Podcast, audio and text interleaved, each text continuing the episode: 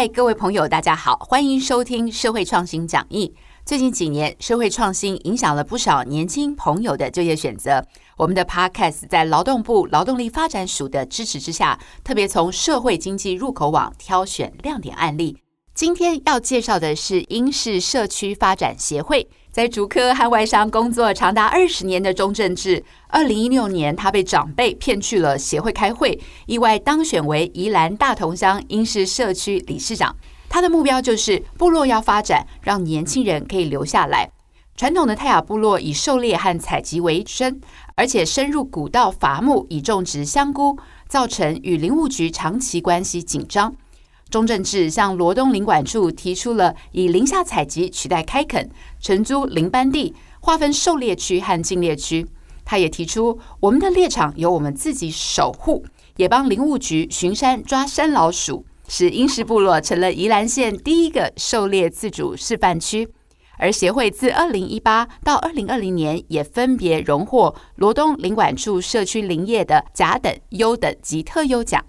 协会结合故宫构料与老幼共学，并采泰雅族传统工法，整理出横旗样手作步道，让游客认识部落建筑和科坎战役部落史，亲手制作陷阱，吃猎人的饭包，体验泰雅族的狩猎文化。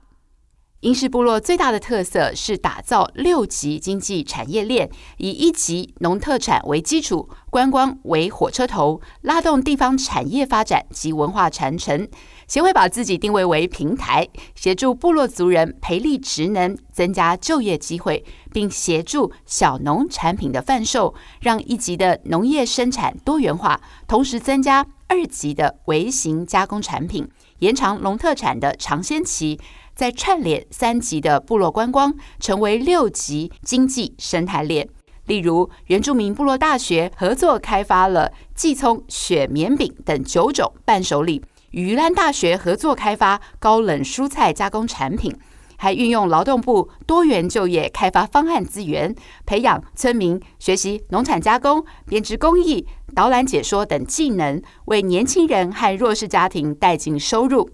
此外，由在地工艺师开发、教授泰雅藤编、染织、狩猎等传统技艺。假日则常为孩子开办传统文化学习课程或体验社区服务。协会也透过劳动部的培力计划，找在地的年轻人访谈耆老，创作部落绘本和部落导览剧本。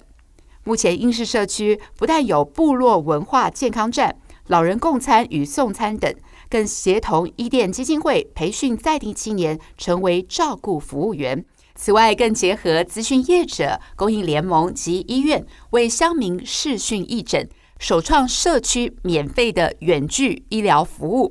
现在回到英式社区的年轻人越来越多，重新点燃了部落的活力，也成为部落永续发展的力量。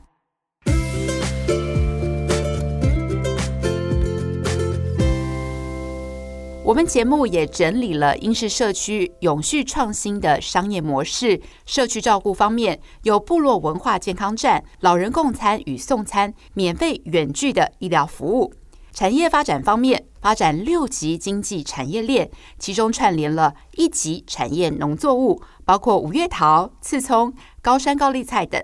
二级农产品微型加工，包括果酱、刺葱、刺葱雪饼、高丽菜水饺、黄金泡菜等。三级部落旅游，例如给你梦深度旅游课程，提供六感的体验；文化传承结合人才培训，包括农产品的微型加工、技艺传承、数位能力导览解说等。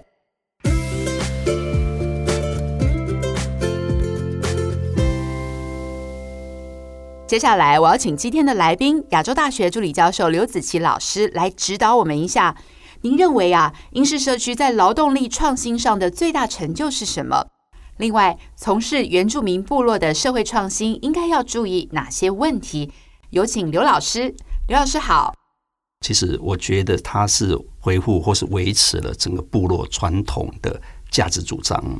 泰雅的部落里面，他们过去会一直强调，他们有一个规范叫“嘎嘎”，嘎嘎是什么意思？嘎嘎是他们就是有时候我问过好几个部落的朋友，他们说这嘎嘎我很难解释啊，就是解释说 散放在一个规范内心里面的一个规范。OK，它是一个原住民语，就是对对对。然后它是会体现在生活的各个层面，比如说长幼尊卑，彼此之间的平等，我应该怎么对待你，你应该怎么对待我。嘎嘎，看到比如说我们组里面比较弱势的，呃，我们应该怎么去帮助他？我们要跟他有共识、互助，甚至于我们问。问题的时候，我们会召开会议来共同决定。那这样的一个精神，其实它在整个部落，或是我们台湾经济现代化攻击，它逐渐在消失了。在整个这个这个案例里面，他把这个东西恢复成为部落一个核心的这个价值，重新找回来。那在这样的案例，其实并不是只有英式部落一个例子，我们司马库斯他也非常有名。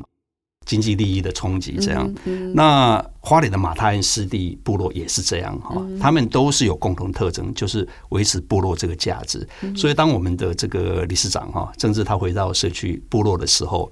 他先做了一个是信任，取得族人的信任，长老或是说头目的这个信任。有信任之后，我们可以累聚很多的这个人哈，很多的人才，然后进行彼此之间的合作。分工也许是比较年轻，他就可以做别的事情。你不同的产业，他们可以做互相彼此支援，然后整合所有的这个外地或者行销上的这个资源，乃至于到最后从经济延伸到社会的这个效益哈。所以我想，在整个的这个特色是重要的。所以他们在整个部落重建的过程里面，他们花了很多时间去沟通彼此的信念，所以这样才能够形成部落的这个价值。这样的一个价值。其实就是过去整个泰雅部落他们本身具有的价值，只是过去在经济发展过程中，他们有点跑掉了，然后又把它找回来，而反而成为他们现在最重要的一个特色。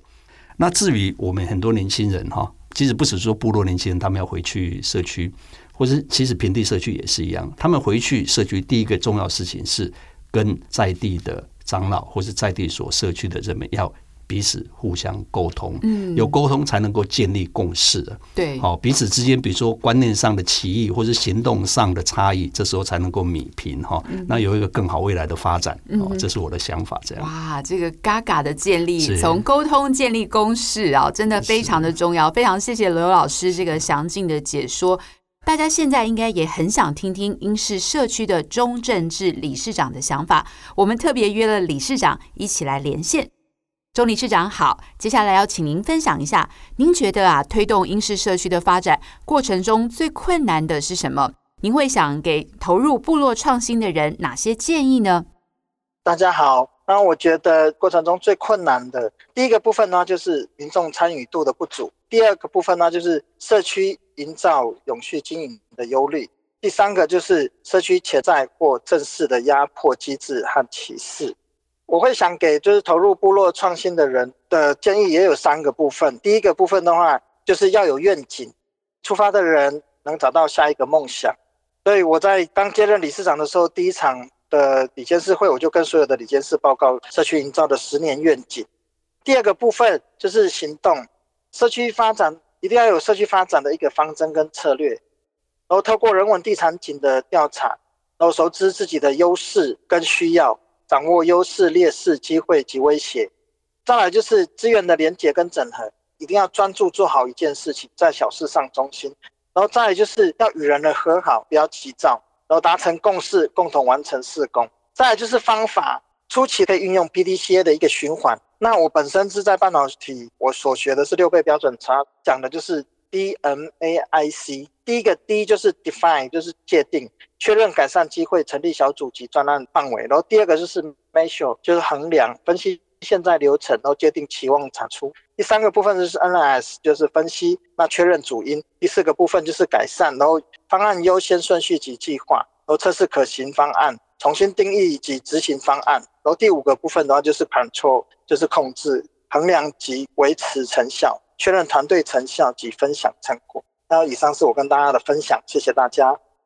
非常谢谢钟正志理事长。听完英式社区的故事，是不是会觉得这种实现森林社区与农业生态和谐共生的理念，其实很像日本的里山部落呢？谢谢今天刘子琪老师和钟正志理事长来节目中的分享，以及大家的收听。最后，感谢劳动力发展署支持这个社会创新 Podcast 系列。各位听众也可以上 Google 社会经济入口网去观摩更多国内外社会创新的案例，为大家接轨最新的社会创新的知识。社会创新讲义 Podcast 和大家下次再见，拜拜。